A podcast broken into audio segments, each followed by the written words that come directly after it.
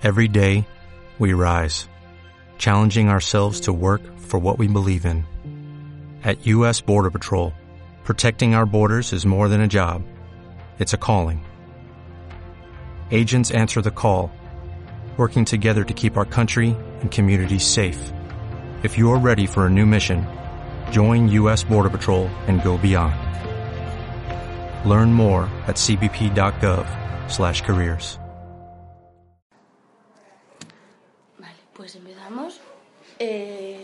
antes de nada, eh, como te he dicho, eso, la entrevista está estructurada en dos partes y me gustaría eh, saber que, que, que me contases tú desde tu desde el, el puesto en el que te encuentras, ¿qué, mm, qué piensas que, que ocurrió eh, en el antes y des- en el después que, mm, que dio lugar la, la foto de Aylan en, en septiembre del 2015 en el imaginario social, o sea, qué es lo que estaba ocurriendo antes y seguramente estaba ocurriendo también después, pero qué, qué percepción cambió, qué, Bueno. qué simbolizó esa imagen. La imagen de Aylan, el niño kurdo aparecido en la costa de Turquía, ¿Sí? puso sobre la mesa la, la realidad de los refugiados.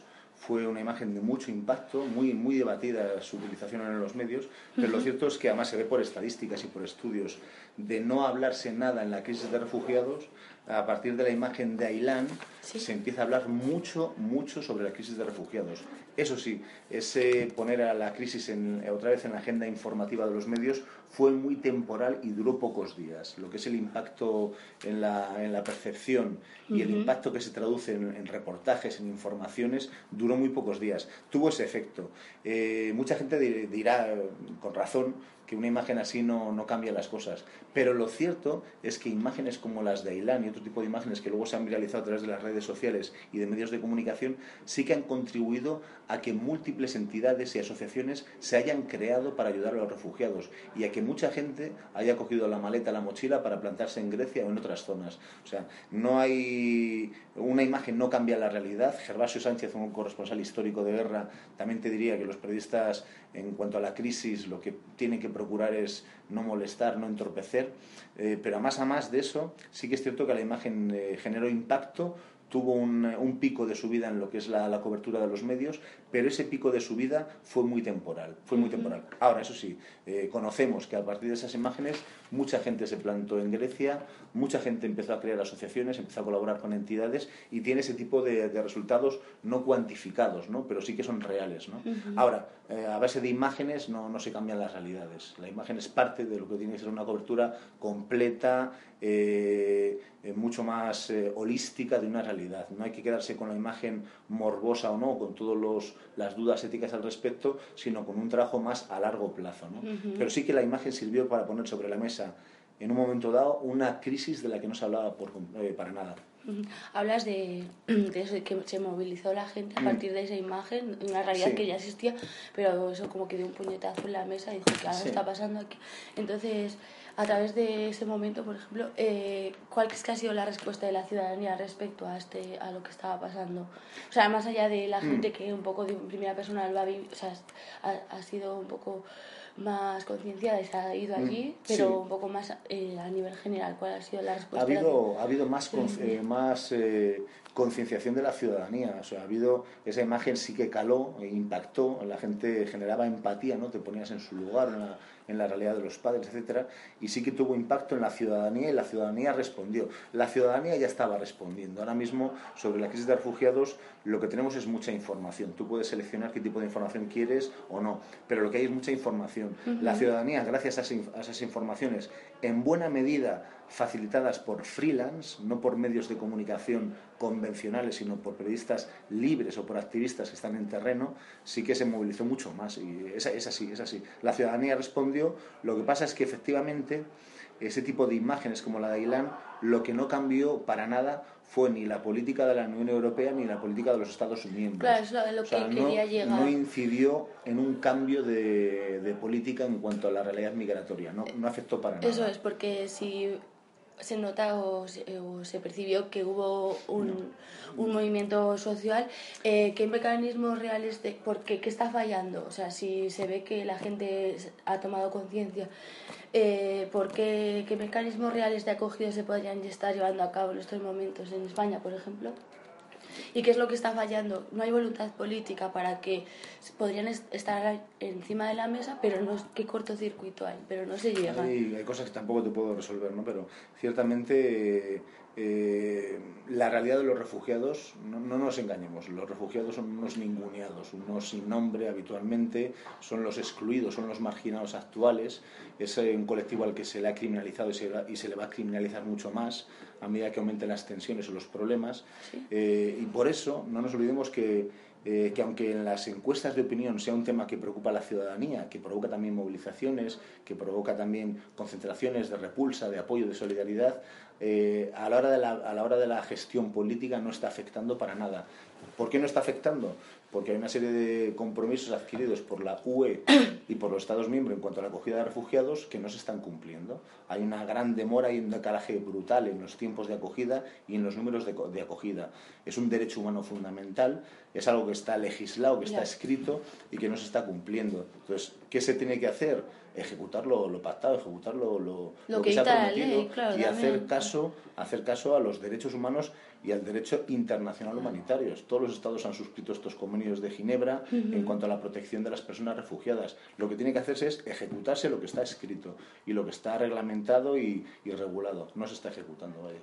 O que la voluntad política ahora mismo está dormida. Yo desconozco voluntad política respecto de, de, la crisis de refugiados y la, las cuotas no se las cuotas no se cumplen. Es una muestra muy evidente de, de, esa acogida. Otra cosa es que tampoco se tiene que confundir. ¿no? La, por ejemplo, en el caso de Curja Española, nosotros llevamos trabajando con solicitantes de asilo más de 30 años eh, y seguimos trabajando, y son, eh, pero personas que vienen por vuelo regular, eh, por Barajas, el Prat, por la costa, en barco, en tren o en patera.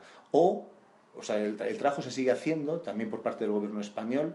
Lo que pasa es que estamos hablando ahora mismo del cupo prometido por la Unión Europea en cuanto a la acogida de las personas reubicadas y reasentadas inicialmente en Italia, Grecia, Líbano y Jordania. Con eso no se está cumpliendo. Pero la llegada habitual a Europa es, es normal, está, está, siendo normalizada. O sea, se están llegando refugiados, solicitantes de asilo. El problema es que no se están cumpliendo las cuotas de acogida que, que se pactaron en ese momento. Vale, eh, vamos a pasar ahora al, al, tema más específico que es el, sobre la cobertura mediática. eh, bueno, la pregunta del millón. Eh, ¿Qué opinas sobre el tratamiento informativo y la cobertura mediática proyectada por las cadenas de televisión, de televisión españolas sobre la determinada crisis de los refugiados? Y háblanos sobre buenas prácticas y malas prácticas periodísticas que se pueden detectar al respecto. Entre, en cuanto a la cobertura por parte de los medios de comunicación convencionales, es, es muy limitada, muy sujeta a momentos pico, a momentos eh, a veces incluso de morbo, sin entrar en las, en las causas de ese movimiento migratorio y de refugiados, no se está yendo a las causas de, de, esta realidad que se puede convertir en un problema. Ahora mismo es una realidad, la realidad del refugiado y del inmigrante es una realidad. Sino, como no se están abordando las causas ni informando sobre las causas. Tener tono anecdótico. Como sí, que te quedas en la parte más morbosa, en la parte de quizá en la parte humanitaria que también hay que cubrir, la, incluso la gente que se muere de frío, que muere en el Mediterráneo, pero no se está yendo a las causas. Por eso en el estilo de los medios de comunicación no se está cubriendo. De hecho, hay muy poca cobertura, más allá de Grecia, que es un país fácil de cubrir por la cercanía, porque son costes baratos, etcétera, no se está yendo a otras regiones que, eh, en las que se explicaría el origen de esa crisis de refugiados, ¿no? por dificultades técnicas, económicas, por falta de interés, por no estar en la agenda. No obstante, en cuanto a las buenas prácticas, sí que hay que señalar muchos freelance y medios digitales, nuevos medios alternativos, que sí que están ofreciendo una información muy, muy completa sobre lo que está pasando en los campos de refugiados, por ejemplo, en Grecia. Y hay muchos freelance muy buenos, muy buenos reporteros internacionales que son españoles. La pena es que hay muy buena cobertura fotográfica, audiovisual, pero justamente, y algunos son españoles, muchos de ellos son españoles como Manu Bravo y otros, pero trabajan para medios extranjeros, ¿no? Pero salvo esos reporteros eh, que a veces, y freelance, que se costean de su bolsillo esa cobertura, por parte de los medios de comunicación ha sido una cobertura más que lamentable, ¿no? Eh, es así, y, y, es difícil que cambie. Pero Entramos ya como que ha seguido la misma tónica, que a lo mejor una emergencia tipo, o sea, en la que se cubre el momento, lo que dices tu momento pico, y Va, luego hace golpes como de- agoteo así sí. un poquito durante esa semana o algo así, y después vuelve a aparecer. un poco. Sí, de hecho, ni eso. Ahora mismo prácticamente no aparecen ya la, la realidad de los refugiados. Siguen muriendo en el Mediterráneo. Ahora, en lugar de morir en el Egeo, mueren en la ruta Libia-Italia, es donde más mueren ahora mismo. Además, llevamos ya más de 200 muertos en lo que va de año, sobre todo en esa ruta Libia-Italia. No mueren en el Egeo, que era la zona más conocida inicialmente, pero no se está reaccionando a lo que está pasando. La realidad sigue ahí y no se está cubriendo para nada. Están muriendo de frío, tanto en Grecia como en las fronteras con Serbia y otros países. Hay refugiados muriendo de frío y, por supuesto, en los campos de desplazados y de refugiados en Oriente. Y no se está haciendo caso, es decir, no, no, no aparecen los medios. ¿no? Y encima tienen la amenaza de que está aumentando la criminalización de este colectivo.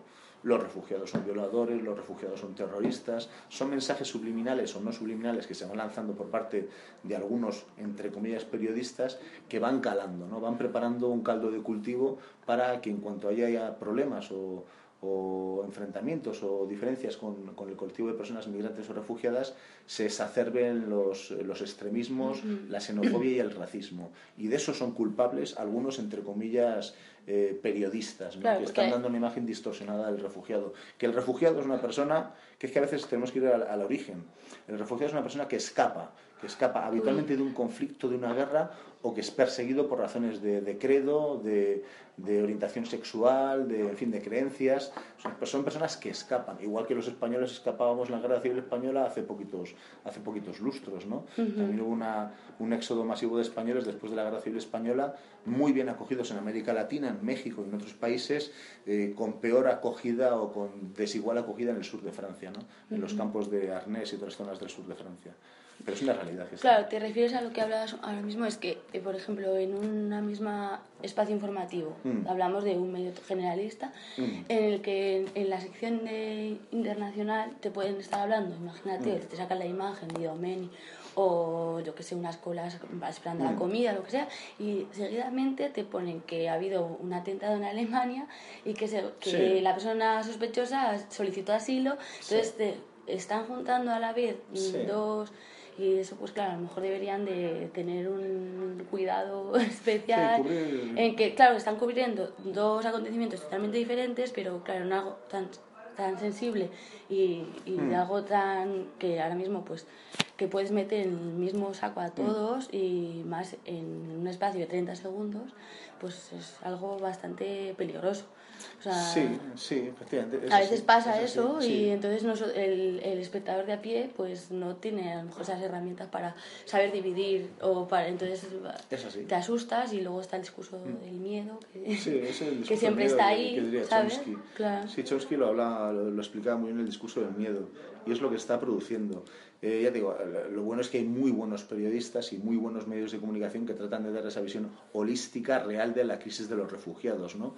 que es una crisis de la dignidad, no es una crisis de, de estos, sino que es una crisis eso, de la sí. dignidad, porque son personas que tienen una serie de derechos y una serie de necesidades básicas, humanitarias básicas. ¿no? Pero bueno, sí, es lo, Vale. te doy la razón lo que estás diciendo, se está cubriendo lo que decíamos de forma muy limitada, muy, ses- muy sesgada y sobre todo haciendo a veces solamente haciendo alusión a, a ese detalle, a ese momento de morbo, a ese momento de pérdida, sin irte a las raíces. Cuando hablamos de refugiados, habitualmente te viene a la mente los sirios, eh, los sirios van a seguir siendo refugiados. Y vamos ya vamos a entrar en el sexto año de guerra en Siria, más de 400.000 muertos, eh, 12 millones de desplazados y refugiados, una salvajada. Pero no, no vayamos solamente a Siria, ¿no? los refugiados también son eh, de Afganistán, con eh, más de 30 años de, de- de guerra, de Irak también, y de otros países de África eh, que, es- que- que tienen zonas, que tienen áreas de conflicto interno o externo, o que escapan de la pobreza extrema. Para nosotros son igual, tienen igual de derechos, son Claro. la, la persona que escapa de un conflicto como la persona que escapa de una cada pobreza extrema. lo... sí sí sí o sea que lo de las clasificaciones a veces son eso, Sí, no, son es Pero hay que tener mucho cuidado con el lenguaje porque efectivamente el lenguaje no es inocente, ¿no? Cuando hablas de refugiado o hablas de migrante económico, estás ya marcando categorías y estás como permitiendo su atrinchoramiento, ¿no? Su clasificación Tú sí, de, tú no, de claro, tú cazas eres blanco, y jerarquizando eres- los que tienen derechos y los que no tienen derechos. Claro. ¿no? Todos tienen derechos. Sí, es verdad. Eh, bueno, vamos a ir hacia otro lado. Nuestro estudio se centra en los meses desde que entró en vigor el acuerdo de la Unión Europea y Turquía eh, y las elecciones generales del 26J. Durante el periodo de campaña, ¿nos podrías decir cuál fue el discurso político en materia de asilo de los principales candidatos? No, no hubo discurso político, lo vimos en los debates y demás, eran, eran lo que los informativos serían colas, eran segundos, menciones muy aleatorias. No, no, en, el discurso político no está la, la crisis de los refugiados, no hay no hay compromiso político, no se está ejecutando. se ven los debates, es un tiempo mínimo. Es cierto que eh, en España hay otras realidades muy potentes, muy importantes, como la crisis económica y la gente que se ha quedado excluida del sistema por el impacto de la crisis a partir de 2008, pero realmente no, no está en la agenda, no está en la agenda, vaya, ni va a estar. Eso es, porque seguramente a lo mejor en sus dentro de sus eh, programas electorales mm, habría algún espacio como caben muchos otros temas, pero lo que sí que mm, acabas de decir, por ejemplo, es que, que la visibilidad que mm. se ofreció de, de, lo que son los candidatos en la agenda mediática mm, del binomio candidato-refugiado, no, había otros temas más importantes. No, la cobertura, la cobertura y la, lo que es la aplicación política o la, eh, las líneas políticas no van a cambiar mientras no se vayan los políticos a trabajar con refugiados a las zonas donde llegan. Eh, si, no, si no se planta un político y ve lo que está pasando realmente en Lesbos o en las islas de Grecia, en el sur de Italia o en la, zona de Libia, eh, si el político no ve la realidad con sus ojos es muy complicado que, que, cambie. ¿no? Si no salen de su despacho no va a cambiar nada. es muy curioso porque a lo mejor hay otros países que también han estado en época electoral y ha habido pues unos candidatos como mm. bastante eh, unos perfiles como más extremos eh, y, pues aquí nos han llegado a veces pues, a lo mejor en tema del Brexit del, del, candidato independentista pues sí que era como que su discurso era súper xenófobo o incluso en Austria.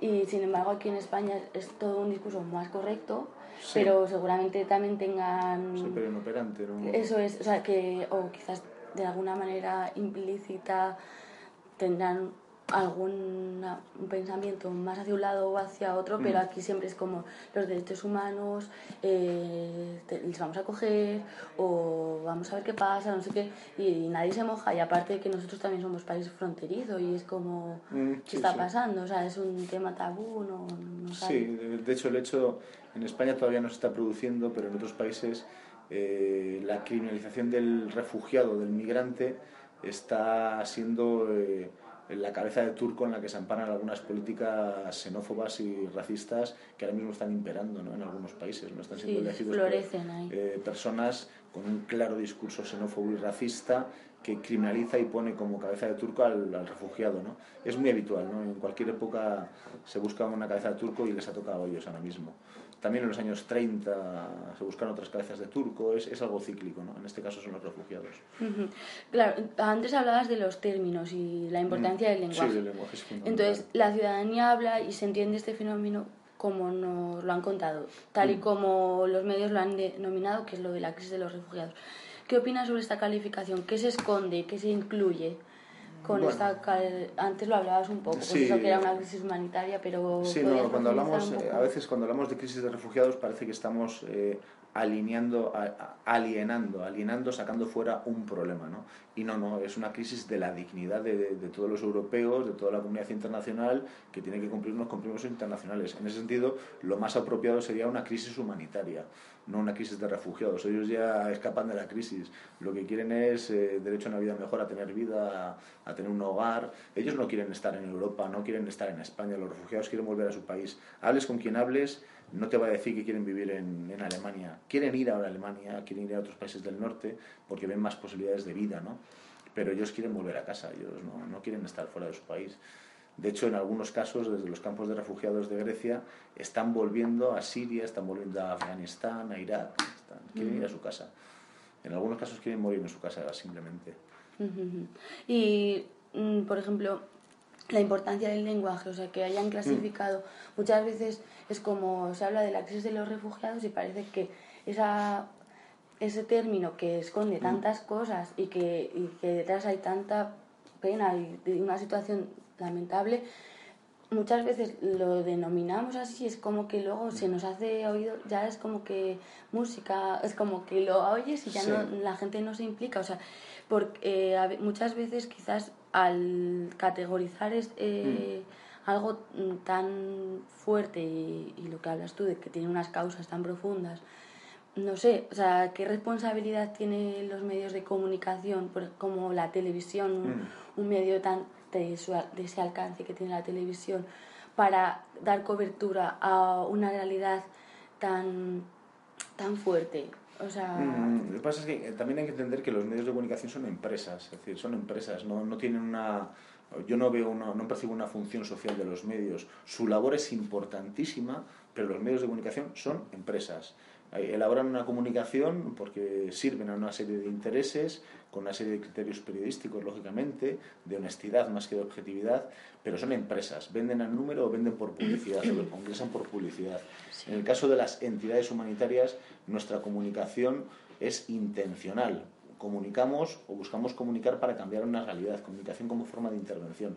Pero los medios de comunicación son empresas, con lo cual tampoco hay que pedirles a los medios que hagan una eh, que se sumen a una cruzada por los refugiados. Ellos tienen su cometido, cuanto más profesionales sean, ganamos todos, pero, pero no tienen una obligación social. ¿no? Eso sí, la labor social sí la tienen. todo lo que hacen incide directamente en la percepción y en la acción.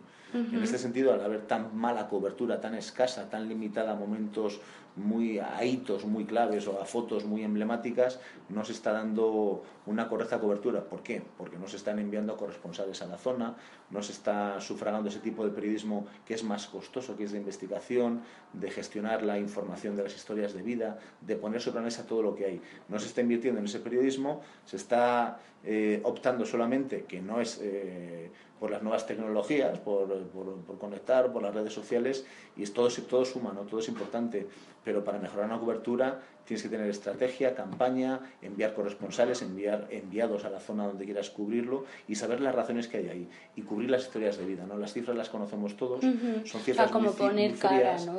pero hay que poner, la, la clave ahí es que pongamos todos caras a cara a la, a la realidad de la inmigración y del, y del fenómeno de, de, la persona refugiada, que pongamos nombres y apellidos. ¿no? En la medida en que eh, les pongamos cara, generaríamos más empatía y podremos tener más vías de solución, pero no se está haciendo. No, no, los medios no están apostando, los convencionales no están apostando por la cobertura de la crisis. Tienen sus intereses también empresariales, ellos alegan en muchos casos que tienen, eh, son empresas y que tienen que vender y ya está. Y tampoco hay que exigirles más, eso sí, calidad siempre se puede exigir, ¿no? Sobre todo en los medios públicos, claro. Claro, es lo que te iba a decir. Sí, calidad, calidad hay que exigir siempre. Sí, sí. Y, por ejemplo, eh, o sea, lo que iba un poco, porque que entonces ellos es como cuando tú lees un periódico, ¿no? Si mm. todo si ojeas el periódico y hay algo que un día te puede sorprender mucho, pero ya de verlo, mm. como que ya se te hace como el pan un poco de cada día. Te inmunizas, te sí, eso es. Entonces es un poco así, es la crisis de los refugiados. No, si a lo mejor lo, lo llamas es llamarlo de esa manera o denominarlo mm. como tal, pues te hace eso, que es lo que dices tú, te inmuniza, te crea como una especie de, de ya está otra vez, o claro, o mira, pues pobrecillos, es como, bueno, ya, pero hay mucho... Es que por eso digo que lo que falta es una información mucho más contundente de los orígenes de la, de la crisis, eh, y de los que ganan con la crisis. Quiero decir, vamos a ver, la guerra de Siria no, no se matan con palos, todo llegará pero se está matando con armamento muy sofisticado. ¿Quién vende armas? ¿Quién gana con esa, con esa guerra? ¿Quién gana con la guerra de Siria, de Afganistán, de Irak? ¿Qué intereses armamentísticos hay? ¿Qué, qué, países exportan armamento a las partes en conflicto? ¿Quién compra, quién compra petróleo a Daesh, a ISIS? Hay una serie de intereses de los que no se está hablando, que no se están cubriendo. Y, claro, nos quedamos con la punta del Y de hecho hay países de los que ni siquiera no se habla de nada en los medios, para nada, como Yemen. Yemen llevan ya 20 meses de guerra, de bombardeos, miles y miles de víctimas, hospitales inutilizados. Es, es una crisis humanitaria brutal y no se habla para nada de, la, Yemen.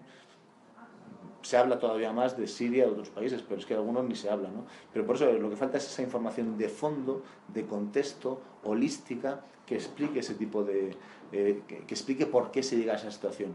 Por qué se llega a una situación de una crisis semejante a la que tuvimos en la Segunda Guerra Mundial, a nivel de éxodo de personas. Y también un poco, quizás ser conscientes de, de lo que podría suponer acoger a estas personas, porque muchas veces ellos hablan de oleada de personas, es como, bueno, oleada de personas, o sea, nosotros si mm, distribuimos a estas personas en los países miembros, en España, quizás a lo mejor todas las comunidades autónomas recibiesen y se organizase, igual que se organizan para otro tipo de cosas, pues no sé, o sea, que creo que me entonces como es más fácil decir, mm, no sabemos o no se puede. O... Sí, ese lenguaje que decíamos que no es, no es inocente. Cuando hablas de salto masivo, de oleadas masivas, de, de, invasión, primero no está siendo correcto técnicamente a la hora o sea, por la Gran Vía pasan cada minuto no sé cuántas personas.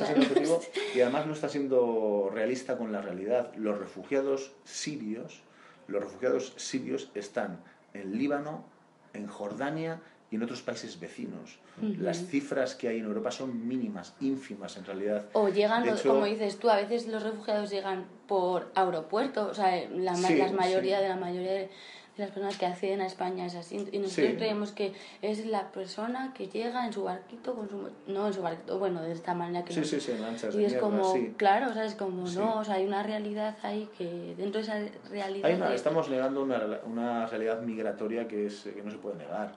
Eh, ¿por, qué está viendo, ¿Por qué ahora hablamos desde hace dos, tres años mucho de, de inmigración y de gente que llega a las costas. En la costa, en el sur de España está pasando lo mismo. No son las cifras de Italia o de Grecia, pero desde hace años la llegada de pateras es incesante a la zona de Murcia, de, Comunidad Valenciana, Almería, Andalucía. En fin, hay, hay, unas llegadas ya en número importante, nada comparable con lo del Mediterráneo central y, y el Egeo pero no sé cuál era la pregunta, me he leído ahí, pero no se está cubriendo. No, o sea, que me refería un poco a eso, a que, que los medios tú hablas de que son empresas, tal, y yo digo que podían hablar igual que de los conflictos un poco de raíz, pero yo también yo digo dar otra visión, no los medios, sino que ser, y también lo que te digo, que acoger a las personas en España, o sea, medidas, mecanismos, pues podría haber, porque o sea, que 5.000 solicitudes de asilo de las 200 no sé cuántas mil de Alemania, eh, esas cifras, pues sí siguen siendo cifras, pero deberíamos de conocer, o sea, eh, que, que, somos como un garbanzo en el código. Por eso decía, ¿no? Por eso decía que las cifras, los millones de refugiados están sobre todo en Líbano y en Jordania y en Turquía. Por ejemplo, también. Jordania, Turquía. Ahí hablamos de millones de refugiados eh, sirios y de otros países no tiene nada que ver con las cifras de, Europa. Europa tiene mucha más capacidad de acogida, muchísima más capacidad de acogida. Y la ciudadanía sí lo ha manifestado. La ciudadanía, asociaciones, entidades, ayuntamientos, está viendo muchas manifestaciones de, de, ofrecimientos de ayuda. O sea, la gente española, la población española es, es muy solidaria. Lo vemos en emergencias eh, convencionales. En los primeros momentos de la emergencia, España siempre se ha destacado como a nivel internacional, como uno de los países que mejor responde y más responde a nivel de eh, concienciación, civilización, captación de fondos, etcétera. Otra cosa es que luego nos falte eh, hacer el seguimiento más a medio y largo plazo, pero somos especialmente solidarios. Somos un país de migrantes y la gente lo ha demostrado que quiere, que quiere acoger, ¿no? Lo que pasa es que no está en el discurso político, no está en el discurso político la, acogida, ¿no? Eh, nosotros analizamos también el tipo de marco informativo que, mm que se que más o menos predomina en, en cada pieza y hemos propuesto diferentes tipos de marcos informativos, por ejemplo, pues en menores sin refugio o situación de huida por mar o por tierra, eh, eh, yo qué sé, pues a lo mejor la situación de peligro que tienen, el enfoque informativo va hacia la situación de peligro que tienen en el país de origen eh, por lo que lo enfocan desde ahí y es como que hay peligro en su país de origen y por eso vienen. Otro enfoque informativo podría ser tratamiento eh, legal o de solicitudes de asilo, de protección internacional a través de... por ahí. Entonces, eh, a ver, te digo, otro enfoque que hemos detectado puede ser desde la visión pro refugiados, o sea, acciones que que apoyan todo este, toda esta situación. Más o menos tú qué enfoque informativo podrías crees que predomina sobre todo en, en, el discurso de, las, de la televisión? Está, el discurso de la, televisión está muy marcado por el, por el poder de la imagen, la imagen más, eh, más cruenta, más cruel. Ahí hay todo un debate de qué tipo de imágenes, pero la tele obviamente apuesta por un contenido audiovisual Eh, ahora mismo está... De escenarios, por ejemplo. O... Historias duras. Las historias duras, las tecnologías, las nuevas tecnologías te posibilitan el acceso a ese tipo de imágenes, a ese tipo de manantial. La situación desesperada, perdona, porque también sí, lo de situaciones como de situación desesperada, de rescate, de muerte, de frío, ya de, de víctimas. De víctimas. Se, se, cubre la parte, la parte, esa parte morbosa, es lo que está cubriéndose, y siempre que tenga imagen. Y siempre que tenga imagen. Lo bueno de las nuevas tecnologías es que imagen vas a tener siempre, todo lo que está pasando. Ahora mismo te hablas con una persona refugiada en Lesbos y él te va a facilitar directamente imágenes de, de Alepo, de lo que ha dejado en Alepo y, o conexiones con su familia. Es decir, ahora el, el, acceder a imágenes no es el problema. El problema es que solamente sea la cobertura basada en el morbo y no en tratar de explicar las razones de eso y las vías de solución. Se explica el momento, el momento de angustia a veces. Como superficial. Y luego hay una cobertura de hacía tiempo, no ahora. Va a ser más duro este año posiblemente, pero hay una cobertura también por parte de algunos informadores muy sesgada, con muy mala fe y, y, como te decía antes, criminalizando al refugiado, poniendo en duda sus motivos, poniendo en duda lo que va a pasar, dudando de la capacidad de acogida. Hay un, hay un grupo, hay un grupo de, hay un mal periodismo que está y que puede hacer mucho daño este año, sobre todo. Este año va a ser interesante. 2017 va a ser un año crucial en cuanto a la, a la acogida real de, de la población española, a la acogida real y a cómo se manifiesta. ¿no? Pero ¿por, ¿por qué lo dices más que nada? ¿Porque ya se ha calmado un poco? No, todo lo contrario, no, porque... ¿Porque, ¿Porque ahora tienen que pasar a la acción o por...? No, porque no van a... Vamos a ver, lo, que te decía antes, es eh, lo que ha cambiado hace años a, a, respecto, con relación a la actualidad es que ahora mismo el proceso migratorio es mucho más fácil. Tú tienes más acceso a la información para saber otras realidades, para conocer otras realidades y sobre todo tienes muchas más, muchas más vías de moverte. Con lo cual eh, la gente que está jodida o que está muy mal o que está en guerra o que, está, que no tiene para comer o que se las ve para comer, es que esas personas van a seguir escapando a los países donde entiendan que tienen mejores posibilidades. Esa realidad no se puede negar. Entonces, los números van a crecer, y, y, de hecho, por ejemplo, han, han, aumentado el número de muertos en el Mediterráneo, de, de, personas ahogadas. Ya o se ahogan en invierno. O sea, ya antes, hace años, la travesía mediterránea había como, había como periodos, épocas valle, buena temporada, evitaban zonas de oleaje o momentos de oleaje y demás. Ahora ya mueren en invierno. El año pasado eh, murieron eh, más inmigrantes, más inmigrantes y, y, refugiados que nunca. Van a seguir moviéndose, van a entrar por una frontera o por otra, las vallas no son la solución y como este contexto no va a parar de crecer, a la vez que crece el discurso racista y xenófobo, vamos a llegar a un, a un año 2017 de tensión uh -huh. en cuanto al discurso, al discurso político marcado por la xenofobia y a una realidad migratoria que no puede que parar no de crecer claro. porque las, eh, las razones no han cambiado, las razones que, que motivan esa, esa travesía, ¿no? ese, ese movimiento migratorio no ha cambiado. Así es, mientras sigue la guerra en Siria, de Siria no se habla nada, se tomó Alepo por parte de las fuerzas de Assad y de, y de Putin y parece que ya terminó la guerra en Siria. ¿no? La guerra sigue en toda Siria. Eh, lo que tiene el gobierno de Assad son cuatro ciudades nada más. Eh, siguen también las razones, de la, las razones para escapar de Irak y de Afganistán y de otros países del África. ¿no? Entonces, como van a seguir las razones, van a seguir los movimientos migratorios a la vez que se están incrementando ese discurso muy peligroso que está calando la ciudadanía europea y que está llevando a, a líderes radicales a tomar el poder en algunos países. A ver qué pasa en complicado. No, pero ya pasa en otros países y bueno, gane quien gane en muchas elecciones, hay cuatro elecciones en breve en Europa, lo que es cierto es que el movimiento xenófobo racista se ha incrementado y el Sí, discurso sí. populista contra el inmigrante va ganando muchos adeptos y es un voto y es es un voto cautivo, es decir, el discurso ahora mismo anti-migratorio o anti-refugiado eh, te da réditos, te da Ya, porque siempre va a haber un factor de la población Es que... fácil, el populismo es muy fácil, se ampara en criminalizar a un colectivo y en soltar eh, frases bonitas, ¿no? O duras. En este caso van a utilizar a los Duras, pero que en ese momento pues parece pero calan, que... calan, calan en la ciudadanía. Sí, calan, sí, sí. calan. Va, Entonces, ¿nos podríamos quedar eso con un marco informativo eh, sensacionalista o...? Sí, muy marcado, Mar- muy marcado por por, la las, posiblemente por las tensiones que se puedan dar. Tensiones porque están, por, por lo que te digo, ¿no? Están aumentando el número de migrantes y el número de razones para escapar y a la vez aumenta el discurso xenófobo. Eso va a generar una tensión.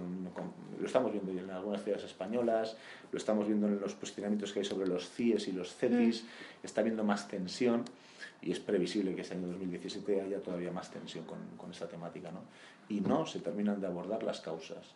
Y en la guerra mucha gente gana la guerra, con lo cual la guerra, no va a la guerra de Siria no va a terminar, es imposible. Hay intereses, eh, originalmente era una guerra civil o una revolución, eso en pocas semanas pasó a ser un conflicto internacional con todo tipo de actores, ¿no? y con todo tipo de armamento y con todo tipo de intereses. No va a cambiar eso. Em, antes hablabas de eso, de que se, se cubre una situación, pero que de algún modo tiene algún un carácter anecdótico. ¿no? ¿Y cómo crees que se podría evitar? Hablas también de las causas, o sea... Sí, las causas. Déjame hacer las, una, las un correo, recuérdame tu correo. Sí, vale, L de Laura, minúscula, San Felipe, S-A-N, Felipe, Frías, sí. arroba gmail. te voy a pasar ahora mismo un artículo que estoy preparando para un libro, utilízalo libremente, y hablo de algunas claves que yo eh, sobre la cobertura de refugiados. Uh -huh. pasa lo mismo luego. Vale, pues sí sobre, sí, sobre todo con la finalidad de esta conversación, porque más que nada... Sí, no, es, es un artículo de, un... libro centrado justamente en la cobertura de la crisis de Justo, porque había, había compañeros eso que me dijeron, ah, pues te paso este artículo, no sé qué, que está genial porque eso sí, sí, súper bien, y ahí luego informes, pero lo que nos interesa es un poco la voz directa, no por nada, sino porque a través de estas conversaciones, pues sí, lo que queremos intentar es proponer como una especie de propuesta, o sea, como de libro blanco o directrices hacia unas ah, buenas prácticas sobre como lo, luego no, que no sea una publicación meramente académica porque luego al final eso se queda ahí cogiendo polvo. Y ya está. Utilidad, claro sí ojalá que se pueda de alguna manera porque eh, bueno entonces hablábamos de del, del, enfoque anecdótico, tú, tú dices de las causas, pero por ejemplo, si la televisión o un medio generalista siempre... Es que no hay que atacar, es decir, la tele, la televisión eh, es info, eh, infoentretenimiento, tiene un cometido entre, tiene Eso es a lo que me refiero, ¿no? O sea, siempre Entonces no, no hay que pedirle peras al olmo, es decir, lo que se Tú puede tienes un espacio de 40 segundos o de un claro, minuto. Ahí cada medio de comunicación es libre para ofrecer la información que entienda en los tiempos que quiera, con los actores Pero te sorprenderías que, la verdad que, que ha habido eh, lo, que, lo que yo he podido observar, creía que iba a ser mucho peor. O sea, mm. a ver, en la tónica general podría, pero, pero hay mucha información que la televisión española, por ejemplo, me ha sorprendido bastante. También los medios son diferentes los que tienen, ¿no? O sea, o sea lo que es las herramientas de trabajo y eso, pero me ha sorprendido bastante. ¿La española te ha sorprendido? Televisión española, sí, o sea, me ha sorprendido. O sea, positivamente. Pues ya puedo pasar un reportaje de la española para verlo. No, en televisión española. Sí, de informativos, en, ¿no? En televisión o sea, española hay. Está Lorenzo Mila cubierto, cubriendo. Entonces, hay eh, muy buenos y muy buenos programas. Han sacado sobre la realidad migratoria eh, en portada de Guardiola con Yolanda Álvarez y otros periodistas. Es que en español hay muy buenos periodistas. Claro. Otra cosa es la línea o no de sus informativos. Claro, bueno, de sí. los TD1, TD2, TD3. Luego pero tienen, cambia, siguen pero... teniendo muy buenos periodistas sí, y más recursos. Sí, es lo que te digo, que sí, tienen más como más recursos. Sí, sí es eso un medio público, ve. es que tienen una obligación. Sí, ahí. sí, sí. Sí que Eh, podemos exigirle a, los, a la televisión pública, al igual que podemos dejar de consumir o no medios privados, pero a la pública se le puede exigir un criterio de calidad y de compromiso y de bueno y el servicio del, del gobierno y de la, y de la ciudadanía. Se puede exigir.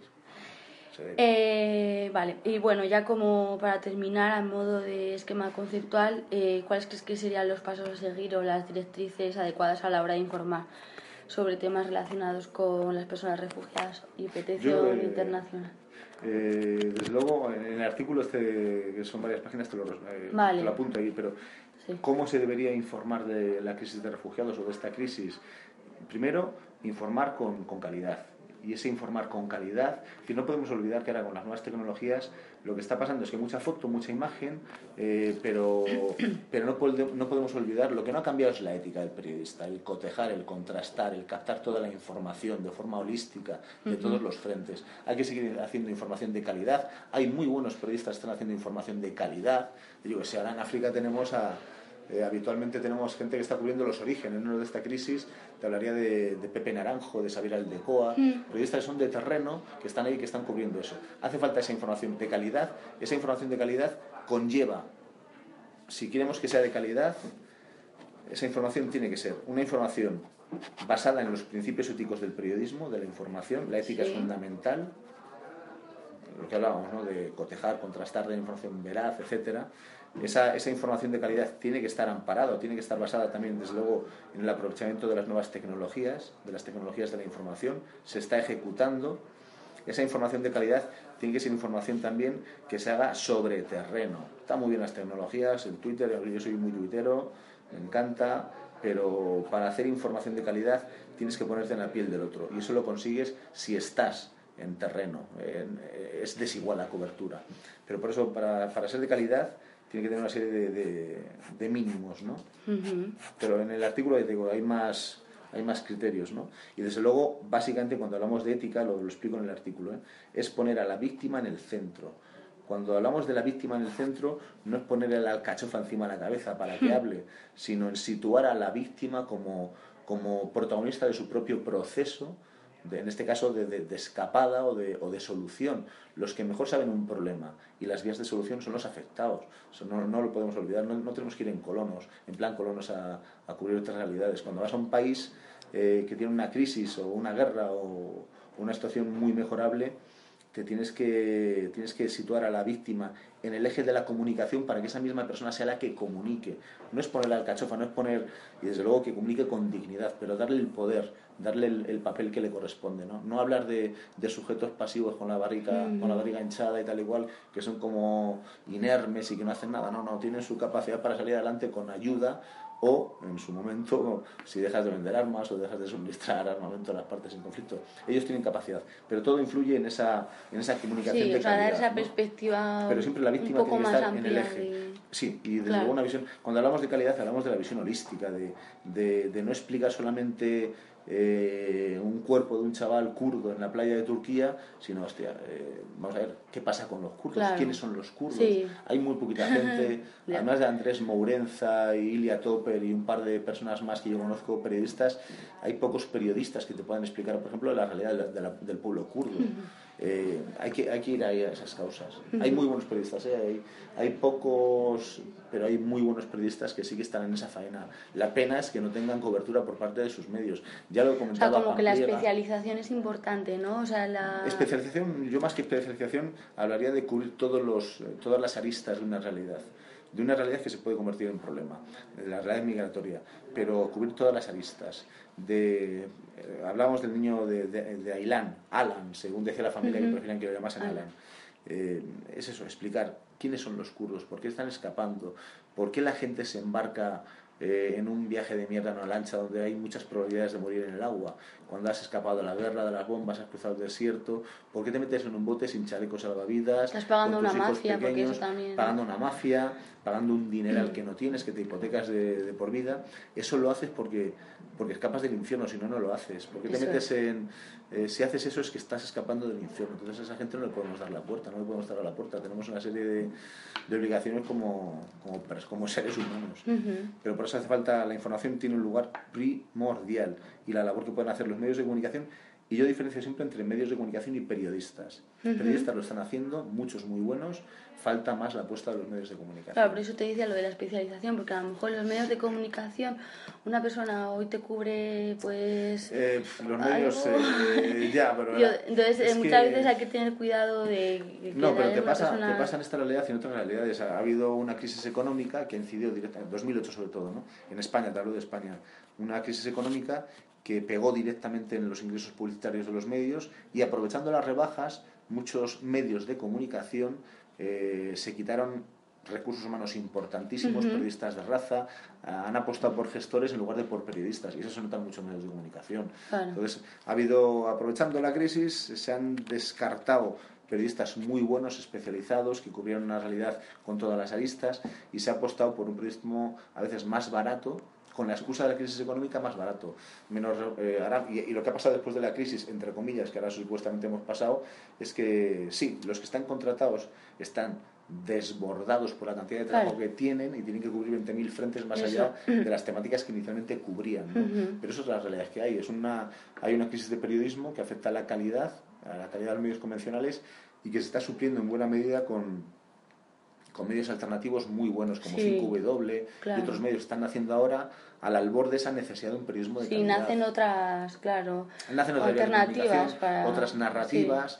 Vamos a ver qué, qué eco tienen y qué resultado y qué trayectoria tienen, porque lo cierto es que no se está respondiendo desde una parte de la comunicación de los medios, pero otros sí que están respondiendo con creces y bueno, lo que pasa es que sin olvidar, ya te digo, sin olvidar que los medios de comunicación son medios de comunicación, son empresas. Ujú. Entonces no, no hay que exigirles todo a ellos. Sí al periodista, sí que cumpla una deontología, una ética, Mm. pero no- que, que no se mienta, lógicamente, que haya honestidad en la cobertura periodística, pero tampoco se le puede pedir la panacea a los medios de comunicación, no es su cometido, o no si son privados. Ya, es que yo soy muy idealista, es como que... Sí, Porque sí. sobre todo porque de cara a lo que hablaba un poco a, a la gente que te encuentras, ¿no? Porque si tú tienes una sensibilización por estos temas, pues te informas, pues tienes otras otras vías, ¿no? Sí. Pero pero el, el ciudadano de a pie que, Sí. que, pues sí, pues eso, puedes mirar Twitter, pero tú sigues a quien quieres seguir o, Sí.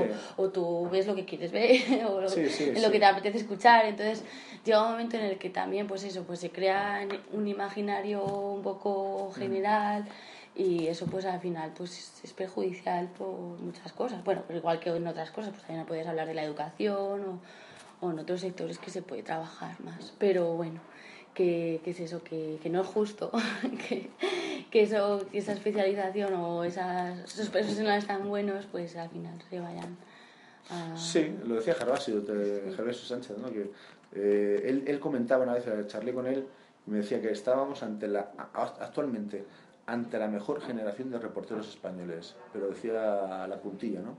La pena es que todos trabajen para medios extranjeros, y es cierto. Muy buenos reporteros, muy buenos periodistas españoles, muy, pero muchos de ellos trabajan para medios extranjeros. Esto es lo que está pasando aquí. Ujú. No, no, no es lo mismo que la BBC ni que el Washington Post. Eso sí, hay iniciativas muy buenas, muy buenas, muy buenas. A mí me gusta mucho, digo, 5W y otro tipo de publicaciones y de, y de coberturas, pero muy, muy, muy basadas en muchos casos en los freelance. Luego hay una mezcla ambigua ahí de, de periodistas y activistas, no es lo mismo, Mm. no es lo mismo. Tampoco creo que exista lo que se llama el periodismo ciudadano. Periodista periodista con titulación, con criterio, con formación y con experiencia. Eh, Sí, luego esa, más- esa línea tan delgada es que... Sí, a pero, pero yo lo, vamos, yo está, está marcado. Un periodista es una persona con una titulación y con una formación, una capacidad y una, expe- y Claro. una, y una experiencia. Eso es. Eh, y el, lo que llaman periodismo ciudadano está muy bien lo que es el suministro, la dotación Sí, de información que todo el mundo puede emitir. Sí, algo así. Muy bien, muy bien. Sí. Pero eso no es periodismo. ¿no? Hay, que Claro. seguir, hay que seguir trabajando. Desde las ONGs nosotros tenemos que seguir trabajando muy estrechamente con los medios de comunicación y con los periodistas. Y esa es nuestra línea. Por una parte, aprovechamos las nuevas tecnologías para llegar directamente a la sociedad. Claro. Es una maravilla. Pero tenemos que seguir y reforzar nuestra colaboración con los medios de comunicación y con los periodistas claro. porque ellos tienen un criterio que nosotros no tenemos.